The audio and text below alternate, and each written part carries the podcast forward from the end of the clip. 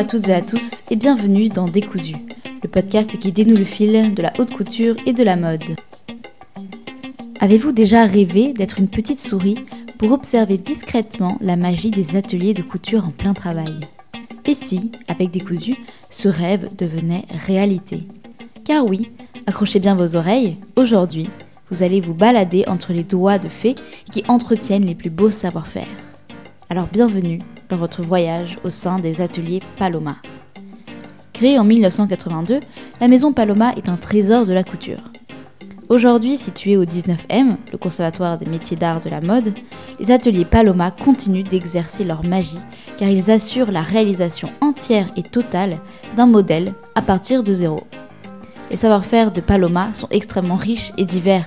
L'atelier est à lui seul un condensé de la chaîne entière de production d'une pièce de mode. Travaillant à la fois pour la haute couture et le prêt-à-porter, la confection n'a aucun secret pour l'atelier Paloma. Alors, sans plus tarder, je vous souhaite un bon voyage sonore dans ce documentaire. Et tendez bien l'oreille, les sons des savoir-faire jouent leur partition pour vous aujourd'hui. Bon épisode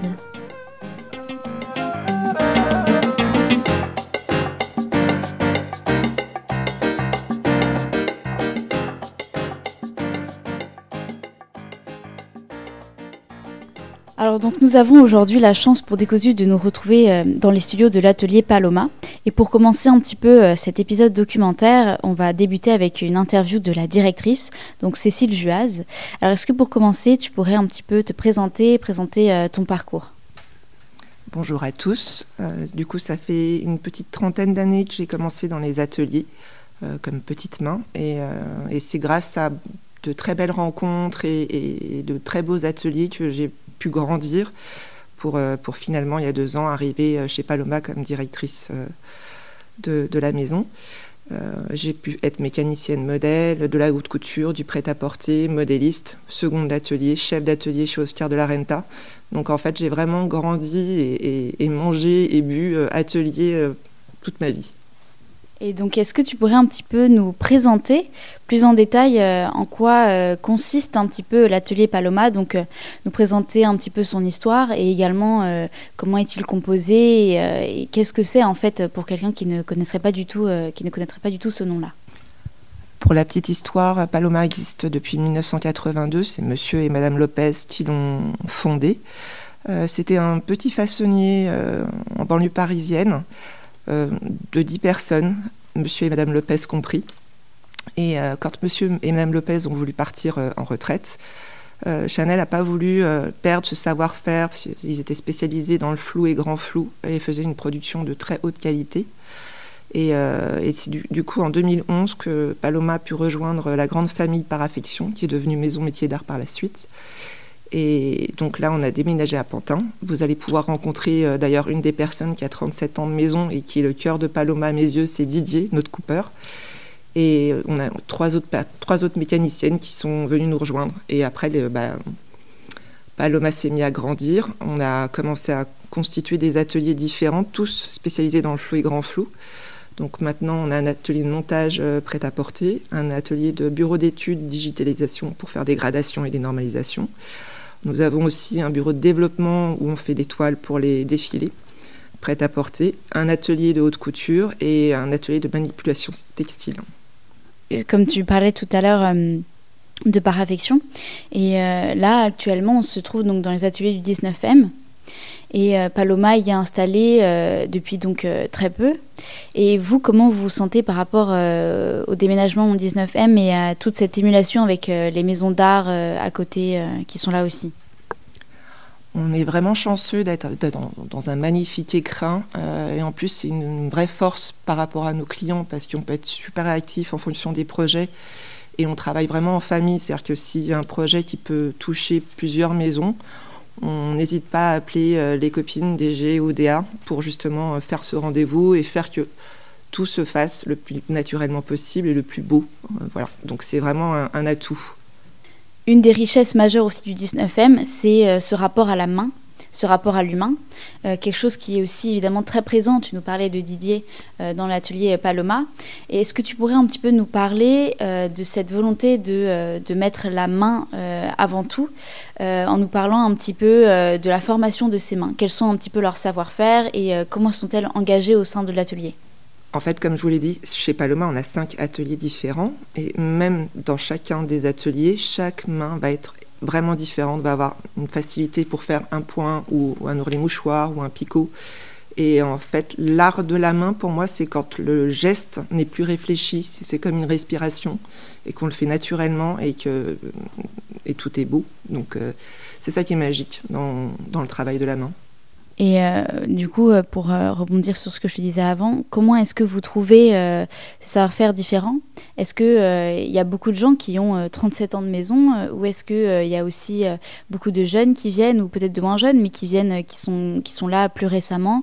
Et comment est-ce que vous trouvez ces savoir-faire-là? Comment vous les choisissez en fait, les, les, puisque c'est un petit peu le, nom aussi de, de, de, des mains qui travaillent dans l'atelier Paloma? Alors c'est vrai que contrairement à certains des ateliers, chez, Paloma, on est plus dans un esprit de dynamisme, de polyvalence. Euh, je, demande beaucoup à mes équipes de travailler en équipe, justement. Et, euh, du coup, ce qu'on aime bien, c'est déjà des profils euh, qui soient curieux, qui ont envie d'apprendre, qui, qui comptent pas le temps parce qu'ils sont passionnés. Et, euh, puis forcément, quand la main est, légère et, le point est joli, forcément, a des chances que les personnes restent.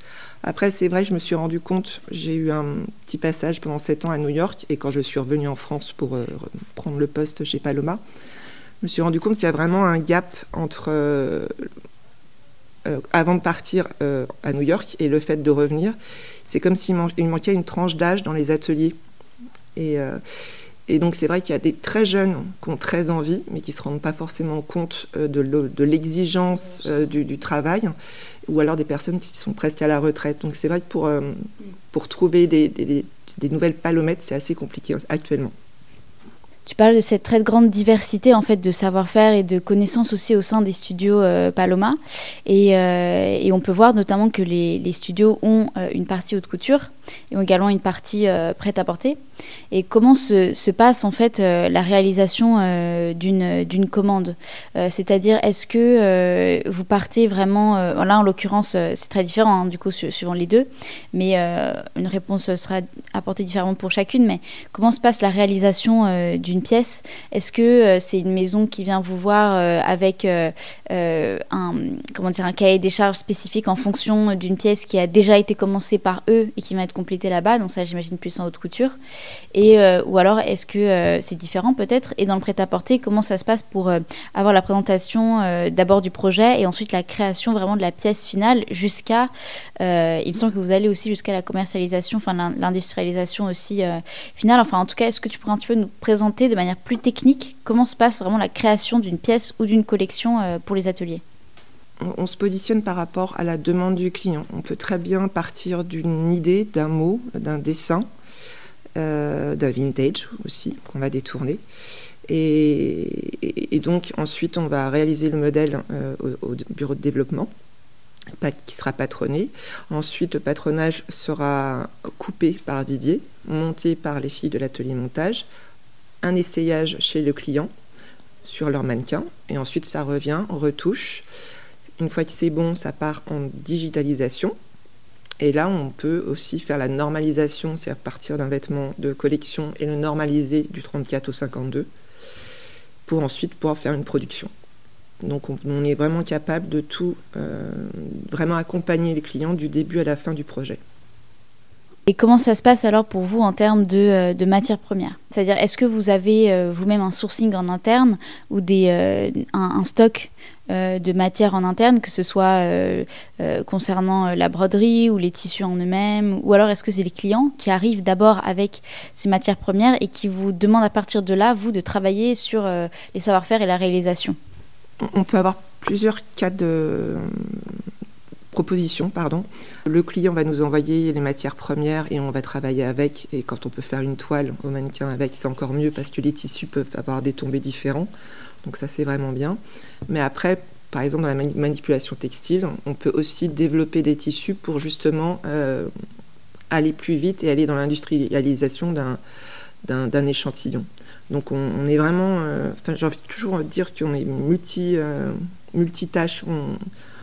adore être challengé, on, adore réfléchir, trouver des solutions, et du coup on se limite jamais à est-ce qu'on a du stock, est-ce que c'est vraiment euh, un, joli challenge. Justement cette, cette cette versatilité et cette euh, richesse euh, qui, euh, qui, qui, grandit également par rapport au challenge, c'est quelque chose qu'on va pouvoir aborder en, en présentant un peu plus davantage les différents pôles au sein de la maison.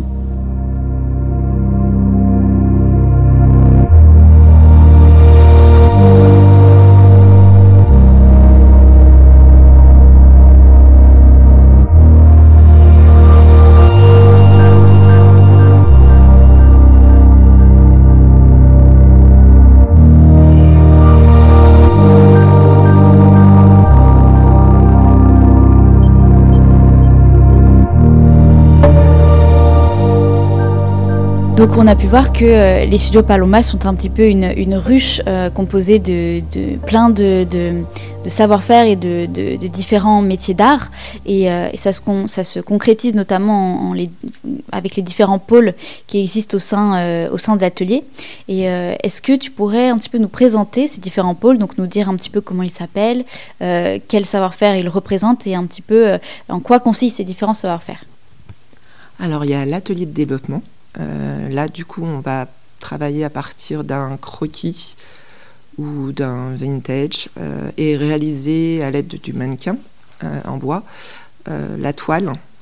On va, on va draper autour du mannequin pour être le plus proche du croquis et faire par la suite un patronage. Et ça consiste au métier du modéliste.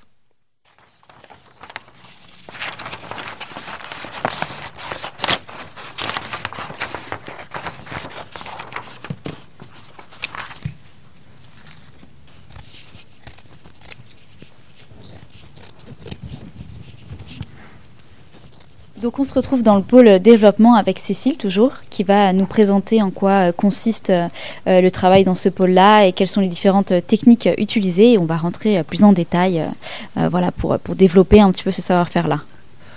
Pour le bureau du développement, il faut être modéliste. il y a plusieurs façons de travailler. On peut soit mouler une toile autour d'un mannequin pour être le plus proche du croquis en tenant compte euh, de, l'ADN, de l'esthétique euh, et du budget du client, avec des finitions plus ou moins élaborées. Donc on choisit les valeurs de couture et les finitions en fonction. Après, il y a aussi la technique de la coupe à plat, où euh, là on va plus travailler au patron, c'est-à-dire à, plat avec comme un architecte, euh, avoir des, écarts d'encolure qui font 8 cm et demi, une carrure de 32. En fait, tout devient très schématique et euh, donc on part de ce papier, ce patronage, et ensuite on se le coupe en toile pour le revérifier au, mannequin. Parce que du coup, de A à Z, si on devait partir vraiment de, de, zéro pour bien comprendre en quoi consiste le travail qui est réalisé dans ce pôle-là, est-ce que tu pourrais un petit peu nous expliquer comment ça se passe quand on, reçoit un projet? En quoi consiste vraiment le début jusqu'à la fin du travail qui est réalisé dans ce, dans pôle-là? Donc en général, on est appelé par euh, le client euh, qui va nous euh, donner un croquis ou un vintage ou une idée et une matière dans laquelle le, réaliser. et en, en, nous disant aussi quel type de mannequin, avec quelle mesure, pour être sûr que l'essayage se passe au mieux. Donc euh, une fois ce rendez-vous fait, euh, on, va construire à l'aide de toiles euh, le, projet sur le mannequin, le mannequin de bois, morceau par morceau, en vérifiant les aplombs, les droits fils, tout ce qui est ligne de taille, ligne de hanche, ligne de poitrine, ce qui aidera plus tard pour la normalisation et la gradation toujours pareil, dans ce sentiment d'architecture et de poser ses fondations. Euh, ensuite, une fois que le la toile est réalisée, on va le mettre en patronage, c'est-à-dire qu'on va le poser sur papier.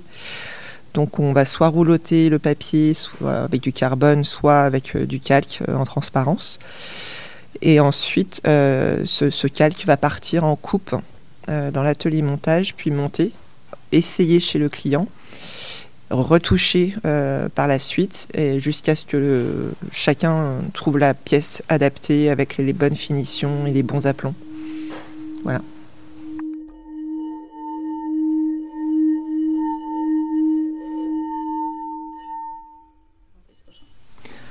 On a le bureau du Lectra. Euh, là, on va prendre chaque patronage et les digitaliser sur une table Lectra pour ensuite les avoir à l'écran, pouvoir faire une normalisation, c'est-à-dire passer d'un vêtement euh, collection à une taille 34 à 52, ce qu'on appelle la gradation. Et ce sont des patronnières Lectra qui euh, s'occupent de ce pôle. donc Lectra, c'est un logiciel de patronage, c'est ça? Tout à fait. Euh, on a plusieurs logiciels. Il y a le Lectra qui va nous aider justement à rentrer les patronages euh, informatiquement. Comme ça, on peut les envoyer n'importe où dans le monde et pouvoir euh, travailler et puis les archiver beaucoup plus facilement. Et on a Diamino qui nous aide aussi à faire des calculs de métrage pour savoir combien utiliser de mètres de tissu pour la réalisation d'un vêtement. et voilà.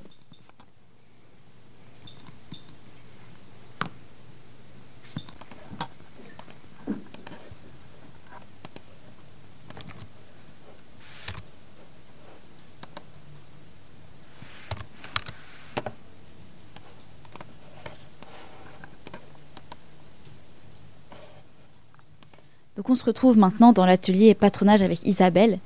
Est-ce que, euh, est que vous pourriez un petit peu présenter euh, votre métier euh, et, en quoi consiste le pôle, c'est-à-dire les savoir-faire avec, lesquels vous travaillez et quand vous recevez une commande ou une nouvelle, un nouveau projet de A à Z, comment, est-ce que, comment il se construit en fait dans, ce pôle-ci?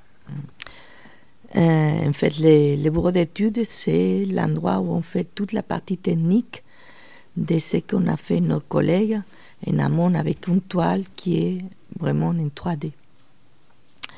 Le bureau d'études, en fait, on reçoit une toile qui a été faite par les départements de développement. Cette toile, on la prend, on la digitalise pour entrer ses patronages sur l'électrosystème.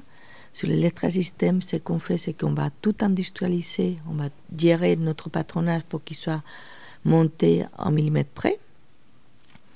Une fois que cette première étape est faite, normalement, on fait toujours un prototype qui doit être validé par les clients.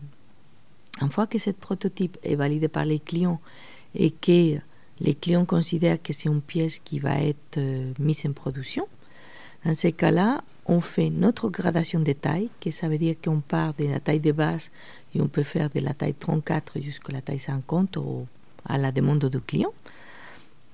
Et une fois que cette nouvelle étape est faite, on refait ce qu'on appelle un TDS, qui est une tête de série, qui nous sert pour valider les, les, modèles avant la production. parallèlement à tout ça, on fait des fiches techniques dans lesquelles on fait euh, des schémas de montage qui sont, n'ont pas besoin d'un langage, euh, euh, ça peut être écrit, sinon c'est simplement un langage universel que tout le monde comprend. Mm. N'importe quelle, quelle nationalité peut comprendre. On fait ça, on fait une table de mesure et on fait toute cette partie technique.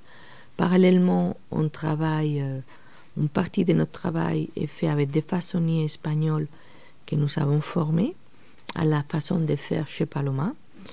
Et euh, cette partenariat qu'on fait avec ces façonniers espagnols nous permet de proposer à nos clients français une production de très haute qualité comme ça pourrait être fait chez nous, sauf que les frais sont moins importants en Espagne et ça leur permet d'avoir des pièces un peu moins chères avec la même qualité qu'ici. Euh, une autre fonctionnalité du bureau d'études, c'est qu'on travaille une partie collection, comme je disais avant, et une partie production. La différence, c'est que des fois, il y a des pièces qu'on fait en collection, mais qui n'arriveront jamais en production en fonction de euh, si la pièce va être vendue, si elle est commerciale ou pas. Enfin, voilà. En gros, c'est ça. Parce que votre, votre travail, du coup, il consiste euh, essentiellement en, un rapport avec le digital. Et euh, on parle beaucoup de l'Ectra, mais est-ce que vous pourriez un petit peu, potentiellement, si on ne connaît pas forcément euh, ce système-là, expliquer en quoi consiste le logiciel et, et, Parce qu'il me semble que vous avez l'Ectra, mais pas seulement. En fait, l'Electra, c'est un outil magnifique qu'en fait, les lettres, ce qu'il fait, c'est qu'il remplace ce qu'on avait dans les temps, les ciseaux, les papiers, les règles. C'est un outil très très précis. Les lettres nous permet d'envoyer à n'importe où dans le monde nos patronages par mail. les lettres consistent en quoi? On a des différentes, toutes les pièces qu'on peut avoir dans vêtement. Nous, on va les industrialiser. Ils vont rentrer dans la machine et ça nous permet à contrôler au millimètre près chaque pièce. Après, nous, on travaille avec euh, Modaris Expert. Ça veut dire quoi? Modaris Expert, c'est un, programme qui nous permet, euh, tout est dépendant. Chaque pièce, par exemple, si j'ai un devant, sur mon devant, par exemple, il va y avoir une parmonture, je vais avoir des poches, je vais avoir des découpes. Cette pièce maître, toutes les pièces que je vais extraire, ils vont être tous dépendantes de cette pièce. Ça veut dire que si j'ai fait une petite modification sur mes pièces maîtresses, les autres ils vont suivre. Nous, on travaille sur ce qu'on appelle une empreinte qui nous permet de voir à chaque moment quelle pièce a été modifiée et en quoi ça a consisté la modification, et si ça a bien suivi. Ça, c'est une partie Modaris Expert. C'est un programme qui est très précis, un programme complexe, mais qui nous permet vraiment de faire tout. Au, nous, on travaille aux dizaines de fait. Après, on travaille avec un autre programme qui s'appelle Diamino. Diamino, il, nous permet de faire les placements.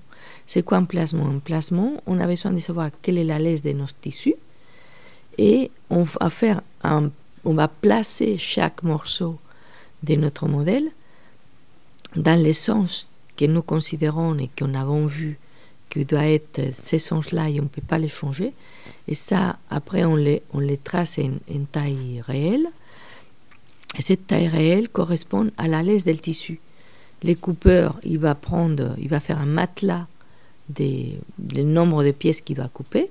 Alors, matelas, qu'est-ce que vous appelez euh, matelas? Un matelas, c'est euh, la quantité de pièces. Par exemple, un modèle, il nous dit qu'il faut couper 10 pièces en taille 38. On va mettre 10 tissus de cette euh, matière, c'est ça qui, a, qui, correspond à un matelas. On l'appelle matelas parce qu'au bout d'un moment, il, y a plusieurs couches. En fait, le coupeur, une fois qu'il a fait son matelas, il va imprimer les placements qu'on a fait, il va les poser sur les tissus et à ce moment-là, il coupe. Mais il ne doit pas se casser la tête euh, de plus sensation que ce qu'on lui donne, c'est bien le coupeur, on l'oblige quelque part à, contrôler parce que l'erreur est humaine et, plus on contrôle, mieux c'est parce que la production, la difficulté qu'on a en production, c'est qu'une fois qu'on a coupé, les erreurs sont cher payées en fait. Voilà. Je ne vous ai pas encore parlé d'un autre programme qu'on utilise, s'appelle Illustrator. Illustrator nous permet de faire toutes les fiches techniques et euh, toute la partie sur laquelle on va l'atelier il va il va il va le prendre en considération pour faire le montage de son modèle. Voilà. Eh ben écoutez, merci beaucoup. Merci à vous, avec plaisir.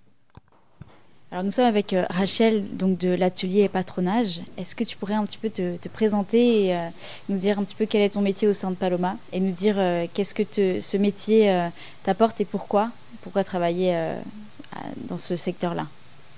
Alors, je suis donc Rachel, je suis patronnière depuis au, moins 30 ans. Oui, c'est un métier qui est, intéressant. Comment expliquer?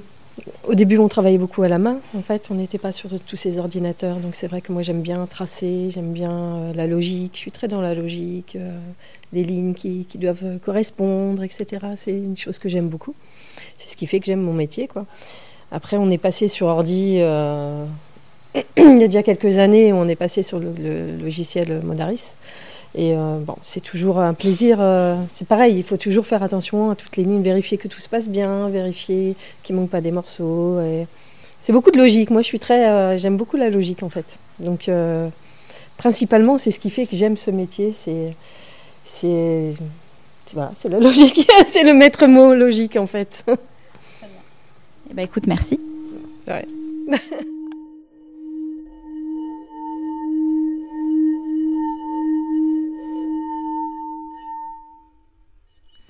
Et le prochain pôle est l'atelier montage. Là, le patronage du lectra va être imprimé par le coupeur. Le coupeur va poser le patronage sur les tissus et du coup va pouvoir couper les vêtements morceau par morceau qui vont ensuite donner à la mécanicienne modale qui va les assembler à l'aide de machines à coudre. Et ensuite, une fois le vêtement fini, il va passer dans les mains des finisseuses qui vont broder des agrafes, euh, doubler les vêtements, enfin, petites choses comme ça. Voilà.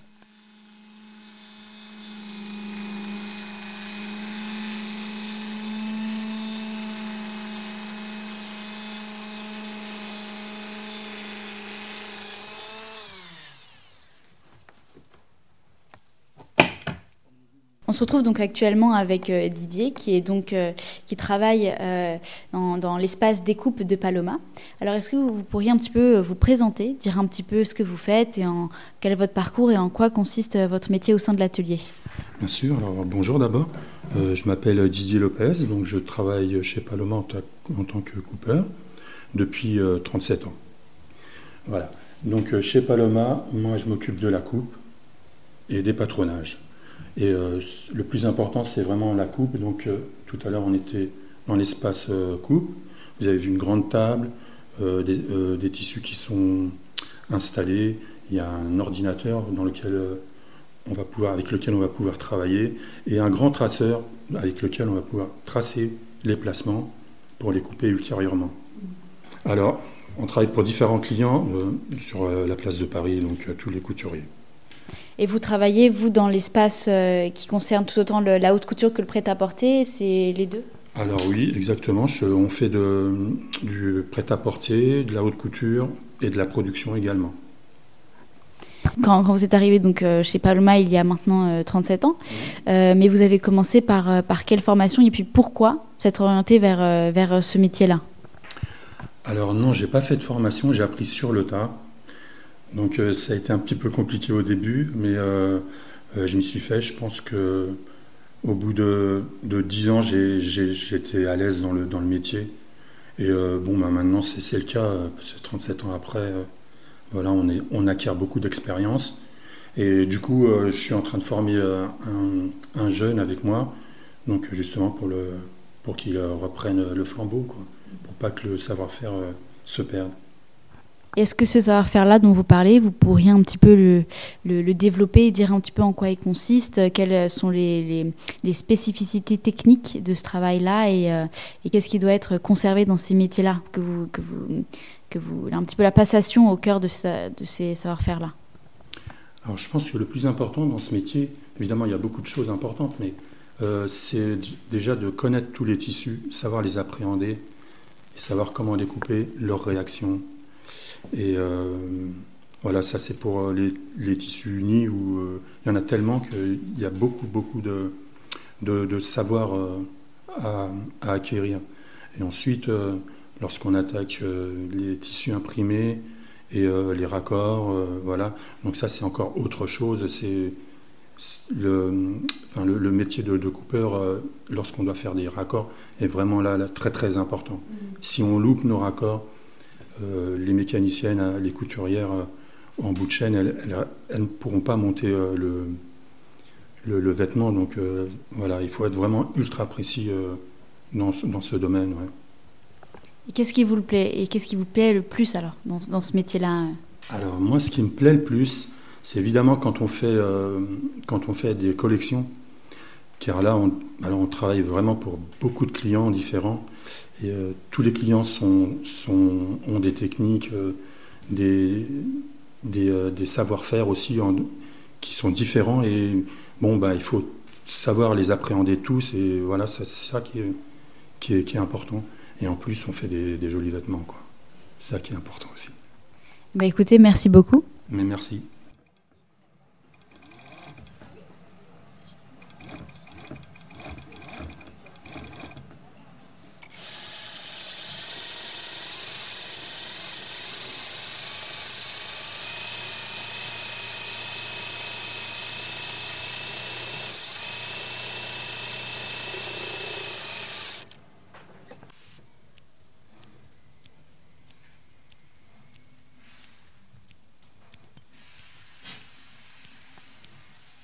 Se retrouve à présent dans euh, le pôle montage avec donc euh, Amélie. Euh, qui va nous présenter un petit peu plus avant en quoi consiste le travail de cet atelier-là, enfin de, ce pôle-là, quels sont les différents savoir-faire et, donc du coup nous présenter un petit peu son métier et, en quoi il consiste. Alors l'atelier montage, donc c'est la fin de la chaîne de développement d'un vêtement. Donc le modéliste nous a donné son patronage. Il peut soit arriver de clients externes, soit il vient de, notre BE à nous. Euh, il passe d'abord à la coupe, donc avec Didier que vous avez entendu tout à l'heure.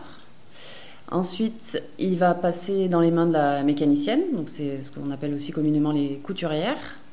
Euh, donc tout ce qui est point machine. Et au final, il sera à la finition, parce qu'on a un pôle qui est vraiment dédié à la finition main, parce que certains de nos clients utilisent encore vraiment beaucoup, beaucoup les anciens points.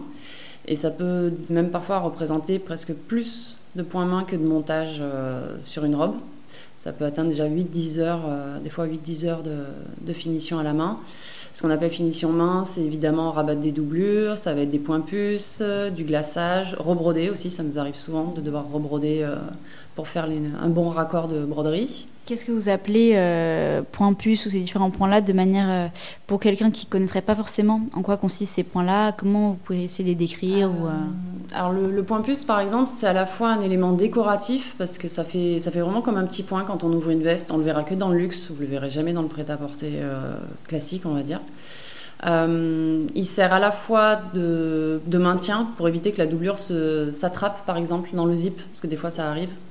Donc pour éviter ça, euh, et, c'est aussi une jolie décoration qui fait qu'on sait que là, on est dans du vêtement euh, supérieur. Et donc, du coup, dans l'atelier montage, quand arrive euh, le travail fait en amont par les différents pôles, en quoi consiste concrètement de A à Z le travail qui est réalisé dans, dans, dans l'atelier montage et quels sont les différents savoir-faire engagés et, et, qui constituent en fait vraiment le travail de, cette, de cet atelier-là? Alors ça, ça va être euh, plus mon métier à moi qui va définir ça. C'est-à-dire que moi, quand je reçois un vêtement, déjà, j'analyse sa fiche technique et son patronage pour comprendre ce que le client veut. Euh, ensuite, selon ce qu'il va vouloir, c'est là où le, savoir-faire des filles, elles ont un peu. Elles savent toutes monter un vêtement, évidemment, mais il y a, des fois, il y en a qui ont des spécificités. Il y en a qui sont plus douées dans l'incrustation de dentelle, d'autres qui sont être plus rapides dans de lourd les mouchoirs, euh, dans du montage dans le biais, le traitement du plissé. Donc, après, selon ce que veut le client, je vais dispatcher justement le travail, me dire, bah, elle, elle va être meilleure pour faire ça, ou ça sera plutôt cette main-là que je vais préférer pour tel client. Euh, voilà, donc ça, c'est mon job à moi de, de de, répartir correctement le, travail, de leur expliquer. Donc je leur explique les fiches techniques, les patronages, parce que toutes ne savent pas les lire forcément. Il y en a, c'est vraiment de l'ancienne école.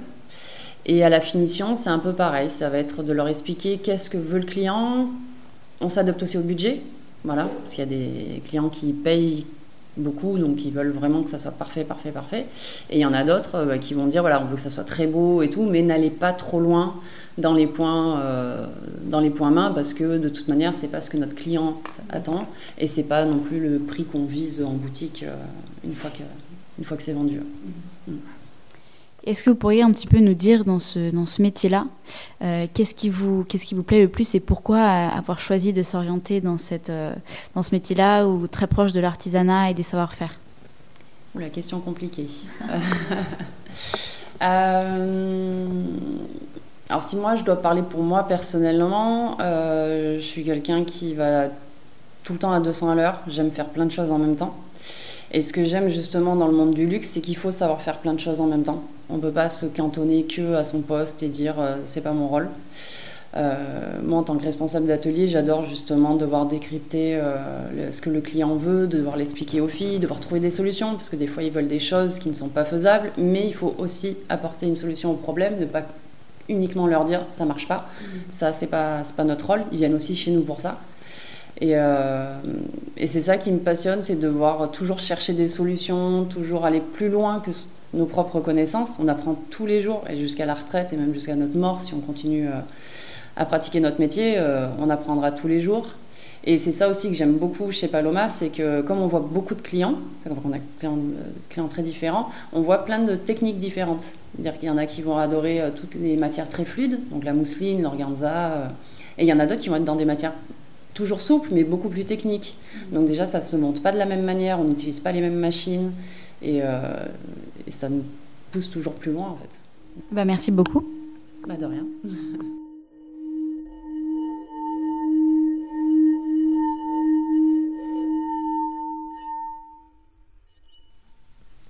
Nous avons aussi l'atelier haute couture, là où on va travailler comme le modéliste en prêt-à-porter, mais la différence sera qu'on va mettre le mannequin euh, aux mensurations de la cliente. Donc il y a un travail euh, de plus. Et euh, chaque vêtement nécessite trois essayages sur la cliente. et donc c'est un travail qui est beaucoup plus long et plus rigoureux. Et ce sont des modélistes aussi. Et pour finir, nous avons l'embellissement textile où là, on a plusieurs mains différentes. Ça pourrait être des mécaniciennes modèles comme des euh, brodeuses, euh, parce qu'en fait, nous travaillons euh, autour des points oubliés, des points qu'on n'utilise plus, pour pouvoir faire de nouvelles finitions.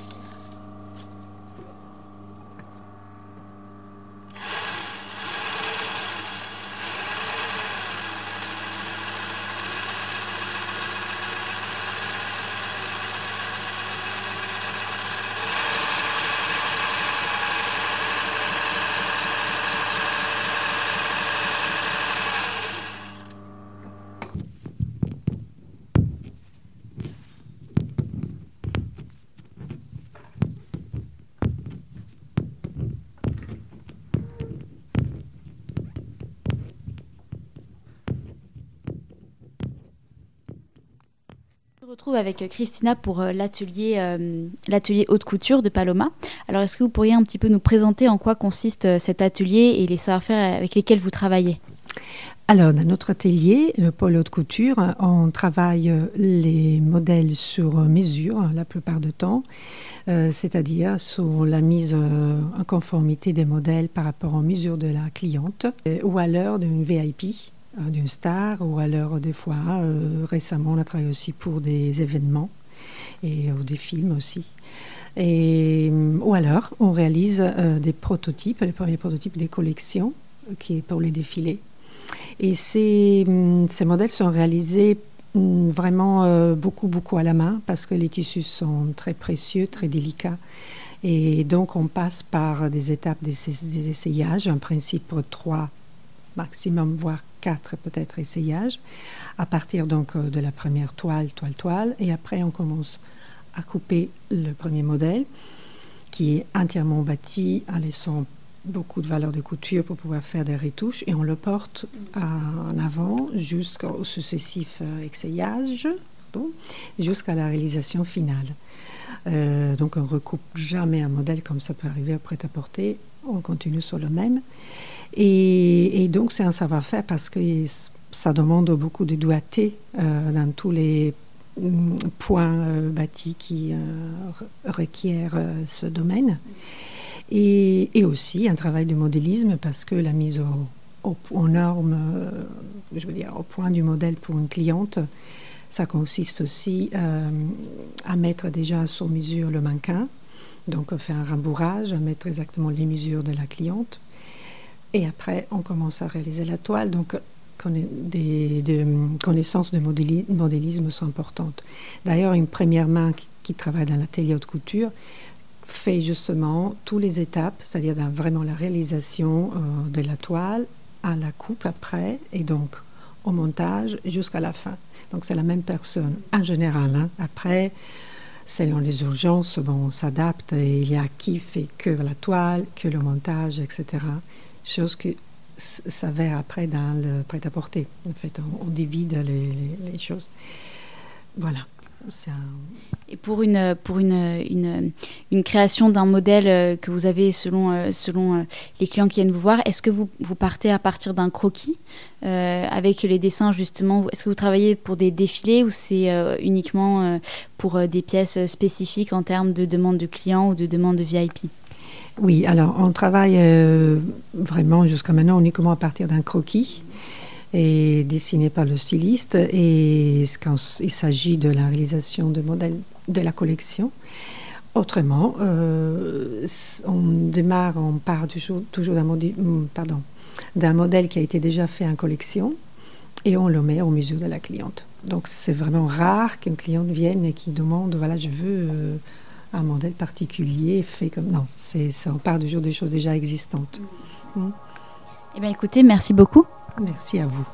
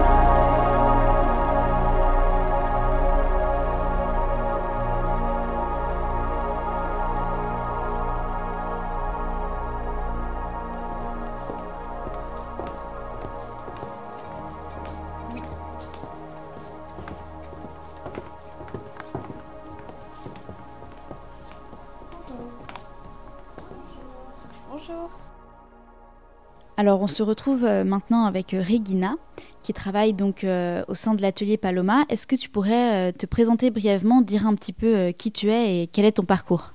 Alors moi je suis Regina, je suis responsable de création textile chez Paloma depuis maintenant 4 ans. Et à la base j'ai une formation styliste. J'ai fait ça à Berlin dans une école qui est basée à, au Bauhaus, euh, qui s'appelle la Weissensee Académie des Arts. Euh, ça veut dire que pendant ma formation, on a touché un peu à tout. On a fait du céramique, on a fait de, la reliure, on a touché un peu à plein de matières. Et après, on s'est spécialisé, et moi donc, en mode, en stylisme. Et ça m'a donné l'envie d'explorer plein, de, matières, de ne pas me limiter, de euh, chercher euh, dans plusieurs directions toujours. Et euh, c'est quelque chose qui m'aide aussi aujourd'hui dans mon travail quotidien. Après mon école, j'ai fait plusieurs stages au Japon, à Berlin et à, Paris dans deux, trois grandes maisons de luxe. Et euh, ensuite, euh, j'ai aussi participé au Festival de hier, où en 2018, euh, j'étais finaliste. et dans mon jury, j'avais Haider Ackerman et j'étais très fan de. Bah, je suis toujours, je suis toujours d'ailleurs. C'était une, une, expérience vraiment incroyable. Et ça, pareil, ça m'a aidé énormément pour mon travail aujourd'hui, de trouver un peu ma place, de parler de euh, mon travail, de, de, trouver une confiance, euh, de quelque sorte. Et justement, est-ce que tu pourrais un petit peu euh, rentrer dans les détails de ce en quoi consiste ton métier, quotidiennement, quoi ça consiste, et également quels sont peut-être les, les challenges auxquels tu dois faire face et le, le, travail concret en fait au sein de la matière que tu peux, que tu peux avoir? Alors la création textile chez Paloma, c'est une, recherche libre, une recherche créative. Euh, de, ça peut être de matière, de texture, de, de couleur. Ça peut être de technique.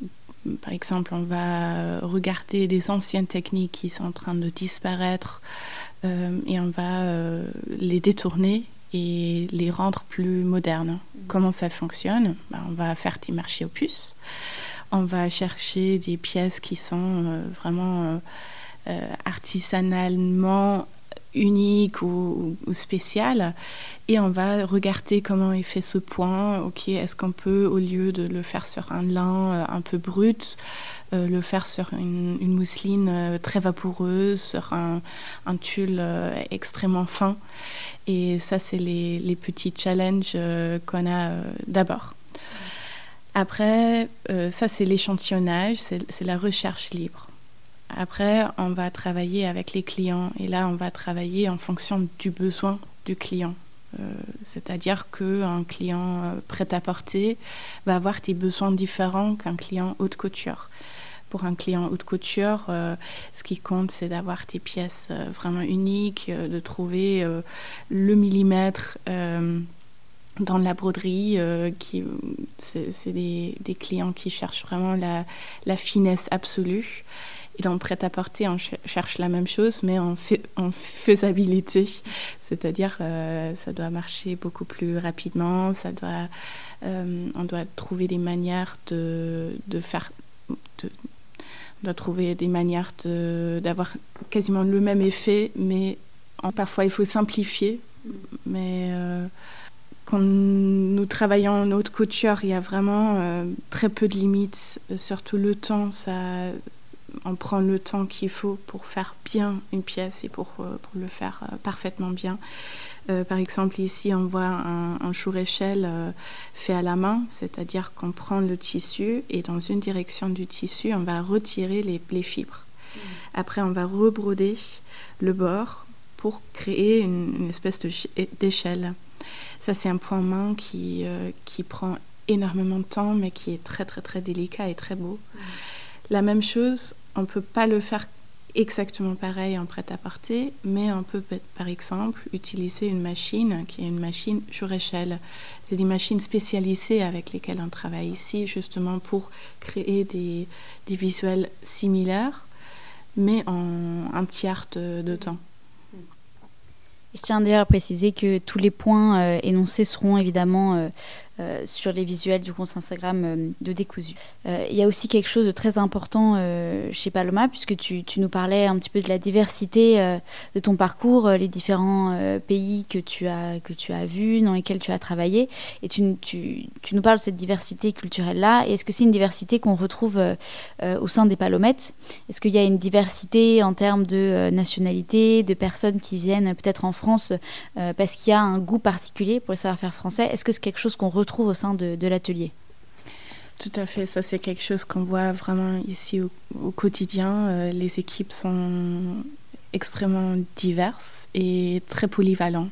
C'est-à-dire que euh, nous, on travaille ici beaucoup avec des couturières qui peuvent aussi faire un travail à la main ou une brodeuse qui euh, également sait utiliser les machines à coudre.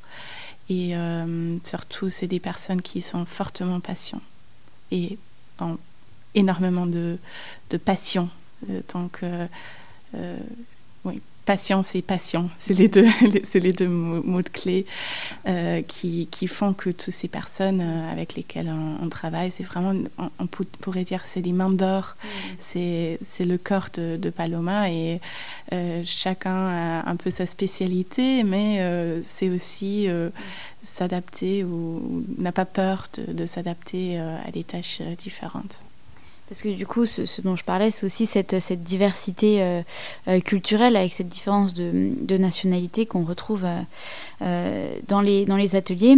Et puisque quand, j'ai pu au préalable rencontrer les différentes palomettes, c'est vrai qu'on retrouve beaucoup d'origines différentes aussi. C'est d'ailleurs quelque chose qu'on dont on est très fier chez Paloma. Et euh, une fois tous les six mois, on a un déjeuner international où chacun va ramener euh, de, un, repas euh, qui, qui, sait bien faire, de, qui, qui, le lie à ses origines. Et c'est quelque chose qui est très beau, de ces rencontres où on peut échanger pendant un repas et on peut, on peut échanger ah tu as fait comment on, échange les recettes et c'est quelque chose qui existe dans le quotidien mais aussi euh, pendant des, des, moments spéciaux comme ça où on fête vraiment cette diversité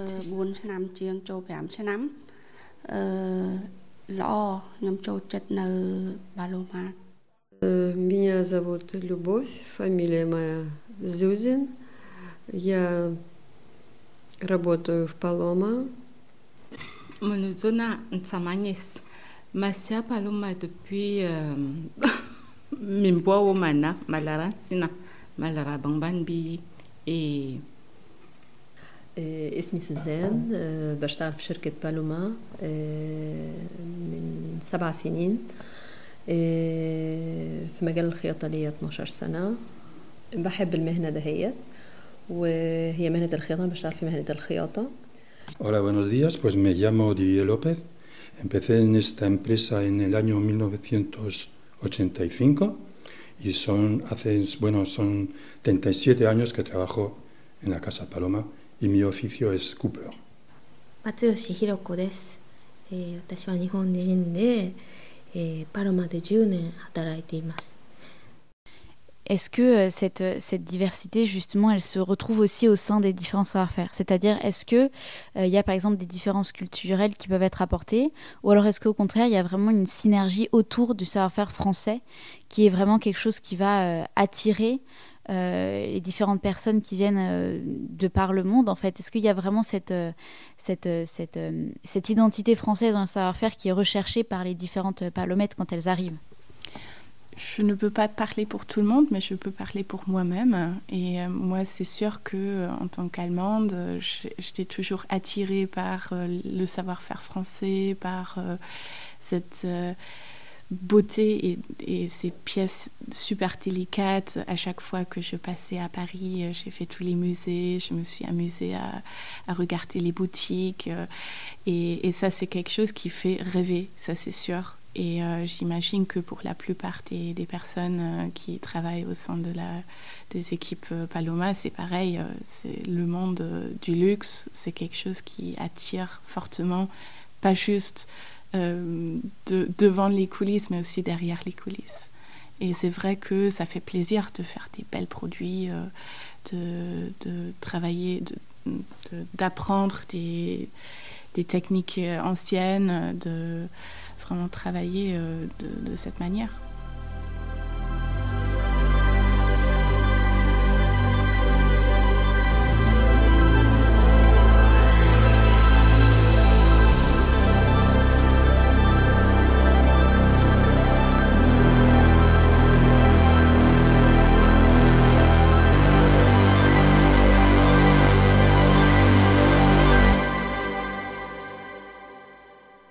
Alors on se retrouve euh, maintenant avec euh, Thaïs. Euh, Est-ce que tu pourrais un petit peu te présenter, présenter un petit peu peut-être ton parcours et un petit peu ton travail aussi au sein de, l'atelier? Donc, je suis coordinatrice de collection et de production dans les ateliers Paloma depuis bientôt trois ans. Euh, je travaille dans la mode depuis sept ans maintenant à Paris. Je suis passée par euh, des entreprises euh, textiles et également du showroom en tant que commercial pour des grandes maisons et un peu de relations publiques également. Euh, donc mon travail aujourd'hui, c'est de coordonner les cinq différents ateliers de Paloma, l'atelier haute couture, euh, le bureau d'études, la création textile, l'atelier de montage et également euh, les ateliers partenaires qu'on a en Espagne avec lesquels on, travaille pour certains de, nos clients pour des productions au volume. Donc mon poste est assez vaste. Euh, je fais à la fois du commercial, de l'administratif, de la logistique et aussi de la finance. Euh, le but, c'est de pouvoir suivre le projet du début, dès le lancement, euh, jusqu'à effectivement la, livraison du projet, tout en respectant, si possible, les deadlines. Pour l'Espagne, il faut prendre évidemment le temps de transport en considération. Est-ce que tu pourrais du coup un petit peu euh, développer l'aspect euh, de ton travail en, termes de coordination des ateliers? Puisque par exemple, quels sont les problèmes que tu peux rencontrer? Donc euh, évidemment, j'imagine qu'il y a des questions de deadline ou peut-être que tous les ateliers ne sont pas forcément au même niveau en termes de, temps ou d'évolution dans le process. Quels sont un petit peu toi les problèmes que tu rencontres et les éléments qui sont constitutifs de cette coordination?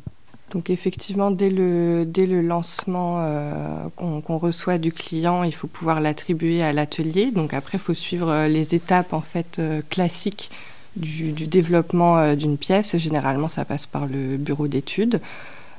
si on a à faire le développement ou non, et ensuite on va le digitaliser au Lectra, et ça pourra ensuite passer à la coupe, puis au montage. Euh, ce qui est intéressant chez Paloma, c'est qu'en fonction des différents clients qu'on a et des projets, soit tous les ateliers vont être impliqués, euh, soit seulement certains d'entre eux. Et de toute façon, il y a tout le temps une interdépendance en fait entre ces ateliers, et on sait qu'on va devoir avancer euh, sur le, le, montage, et en même temps, s'il y a une partie broderie à réaliser, il faut que l'atelier création textile puisse livrer les broderies à temps à l'atelier montage. Donc euh, il y a beaucoup de communication euh, entre, entre nous. Effectivement, moi, je suis un peu la, tour de contrôle euh, par, rapport, par rapport à ça. Et en termes de, de, rapport, par exemple, aux, aux clients, quand, quand arrive un nouveau projet, comment est-ce que s'organise en fait la fixation euh, du, prix par rapport aux, clients. Euh, est-ce que c'est quelque chose qui, justement, on parle beaucoup du temps, mais est-ce que c'est quelque chose qui est euh, fixé en fonction de la livraison du travail terminé? C'est-à-dire, est-ce que vous calculez en fonction du temps établi au fur et à mesure ou est-ce que le client arrive déjà avec un budget fixe et vous, vous devez faire rentrer par rapport au calendrier en fonction du, du budget déjà annoncé par, par le client? Effectivement, le principe de base, c'est de facturer au travail, au temps, pardon, au temps passé. Euh, donc ça prend un petit temps pour que les ateliers, une fois le projet est livré, euh, calculent euh, tous les différents temps. Et ensuite, on détermine le, prix à partir de, ça, puisque ça ne demande pas non plus les mêmes, le même savoir-faire en fonction des différents ateliers. Donc chaque atelier différent a son chiffre d'affaires, même si c'est un projet qui est commun. Et ça peut arriver, mais c'est plus rare qu'il y ait un, budget qui soit déterminé par le client. On valide pas forcément toujours ce devis, mais on prend en considération ce montant et on essaye de faire au mieux euh, pour pouvoir rentrer dans ce budget. Parfois c'est le cas, parfois c'est pas le cas, et après c'est tout un travail de, négociation euh, euh, que je fais moi ou ma directrice pour, pour facturer au véritable temps passé. Et hum, ça, c'est plus généralement pour de la collection. Si on sait qu'on doit répéter des modèles, donc ce qu'on appelle euh, des prix répétition, on sait qu'on va mettre moins de temps puisqu'on maîtrise mieux le modèle. Et là, on peut proposer un budget qui est un peu plus bas que le tout premier modèle où on a dû tout découvrir et, et partir de zéro. D'accord, et eh ben écoute, merci beaucoup. Je t'en prie, merci.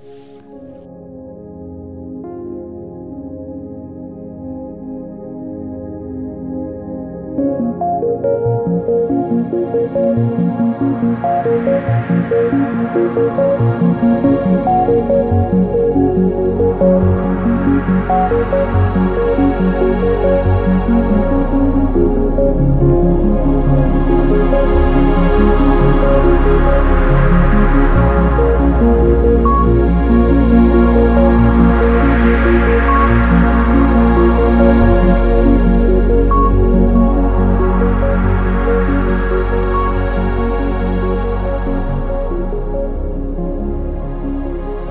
Pour conclure un petit peu ce, documentaire, il y a évidemment une question absolument fondamentale euh, qu'on doit aborder quand on, euh, quand on euh, se penche sur, sur ce genre de savoir-faire et ce genre de métier. C'est le rapport en fait de la société généralement avec ces métiers-là, les métiers de l'artisanat, et voir comment est-ce qu'ils sont perçus. Donc on se retrouve avec, avec Cécile et, la question que j'aimerais aborder avec toi maintenant, c'est ce qu'on peut dire en tout cas, c'est que les métiers de la main ont longtemps été perçus comme dénigrants et ont donc longtemps été euh, dénigrés. Et aujourd'hui, on parle de plus en plus de relocalisation et euh, on se mord les doigts, enfin beaucoup de grandes maisons se mordent les doigts face à certains métiers d'art euh, qui se perdent. et est-ce que toi, tu as déjà ressenti ce dénigrement déjà par le passé, pour ton histoire personnelle ou même pour, pour les personnes qui travaillent dans l'atelier? Et est-ce qu'au contraire, tu sens aujourd'hui un changement de mentalité à une époque où la qualité et la durabilité revient au centre?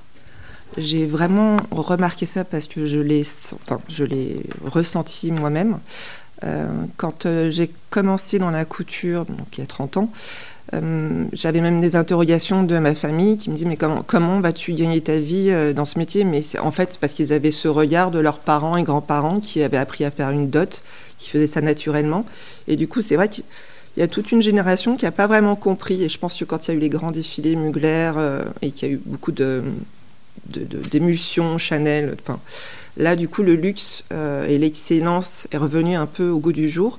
Et, finalement, notre, métier de couturière est, redevenu un art grâce à ces podiums, grâce à ces, magnifiques directeurs artistiques.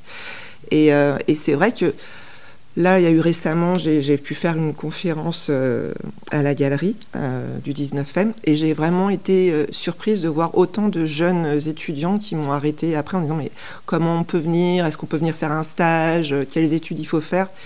Et là, on, sent vraiment qu'il y, y, a une envie de la nouvelle génération de, revenir au, travail de la main, de revenir. Euh, en fait, c'est très satisfaisant de construire quelque chose de ses mains. Il y a, et je, pense qu'on a envie de ça. On a envie de moins de futilité, de plus construction. Construire quelque chose pour soi.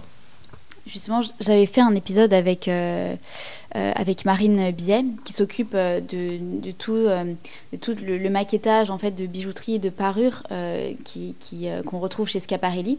Et elle parlait du fait qu'elle s'était réorientée parce qu'elle avait la satisfaction de voir un travail, vraiment déjà d'être au cœur de son travail charnellement, mm. et ensuite de vraiment le, voir la, construction du travail et voir le produit fini en fait, et de sentir qu'un travail était accompli.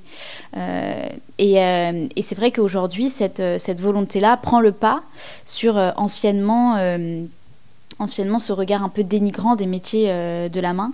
Euh, mais donc, est-ce que pour toi aujourd'hui, en tout cas, tu, dirais que pourquoi c'est important de conserver les métiers d'art et les métiers vraiment de l'artisanat? Pourquoi pour toi c'est quelque chose qui doit être conservé et qui est-ce que c'est quelque chose qui, qui peut-être est un élément fondamental de la culture, peut-être même de la culture française en particulier? Pourquoi pour toi c'est important? Bah, je trouve que c'est culturel, c'est comme un point de broderie. Euh, il y en a qui sont classés euh, patrimoine euh, de l'UNESCO. Le travail de la main, c'est l'histoire de l'homme finalement. C'est comment à chaque à chaque étape, à chaque génération, il y a des points différents, il y a des, textiles différents. Et en fait, en, voyant un vêtement, on peut dire la date à laquelle il a été fait. Et en fait, c'est comme ouvrir un grand livre d'histoire et l'histoire de la main, l'histoire du travail de la main. Et euh, c'est pour ça, moi, je trouve ça très important. Et, euh, c'est aussi pour ça aussi qu'en embellissement textile, pardon, on, revient beaucoup sur des points mains anciens, des finitions mains anciens qu'on essaye de, réactualiser, de réamener au goût du jour. Et, et, on voit qu'il y a une vraie demande. Donc, euh, oui, en fait, c'est important. Alors maintenant, j'aimerais bien euh, potentiellement que pour les gens qui nous écoutent et potentiellement les, jeunes aussi qui nous écoutent et qui aimeraient justement s'orienter vers ces métiers-là, euh, est-ce que tu pourrais donner quelques conseils pour ceux, qui, pour ceux ou celles qui voudraient se lancer dans les métiers de l'artisanat d'art, euh, de, confection, de haute couture ou même que ce soit en termes de broderie, de travail de, mécanicien ou de mécanicienne Qu'est-ce que tu conseillerais toi comme, parcours et, et par exemple, on pourrait rejoindre euh, Paloma Si on se pose la question.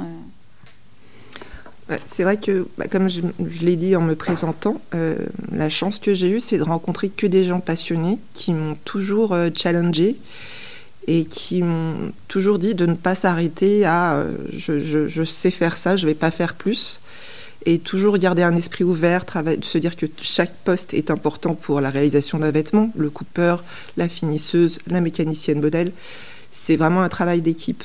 Et euh, donc, du coup, je pense que c'est important de garder cette, euh, cette vision de la polyvalence et de, travail d'équipe.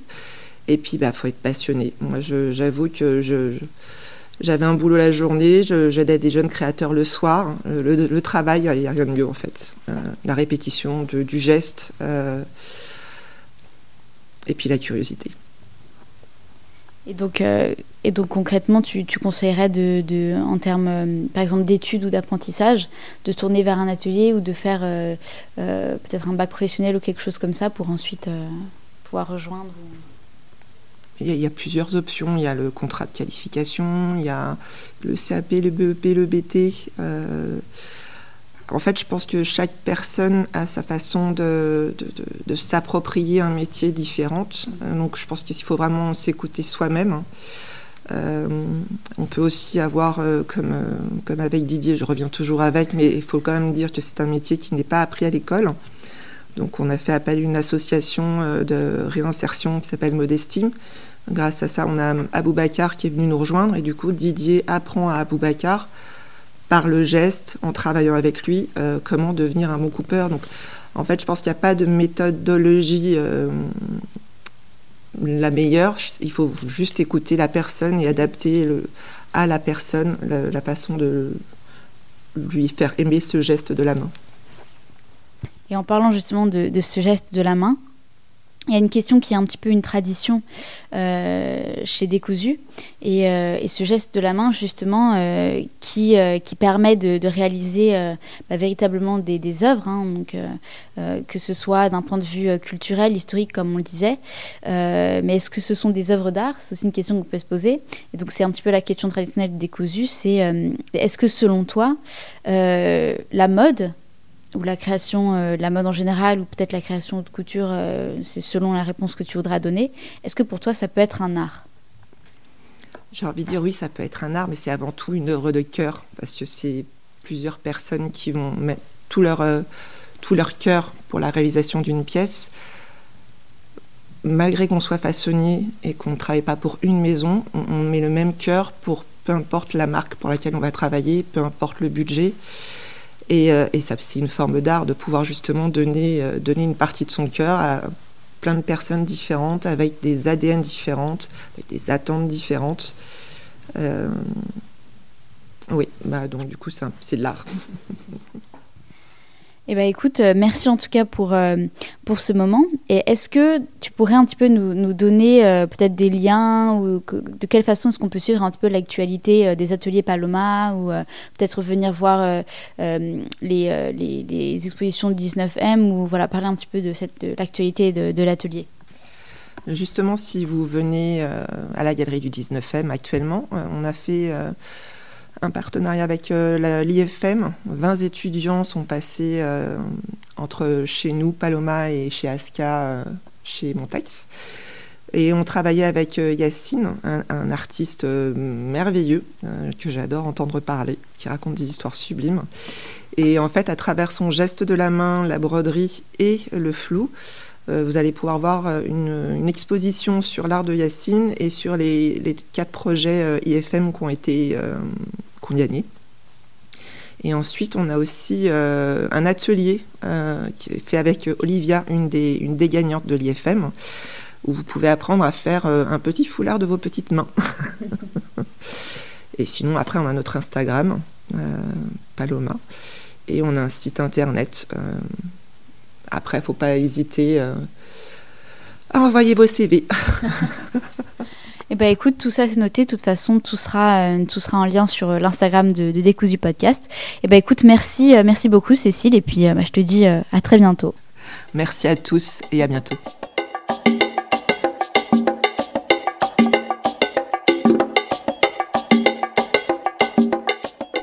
Merci à toutes et à tous d'avoir écouté ce nouvel épisode de Décousu, le podcast qui dénoue le fil de la haute couture et de la mode.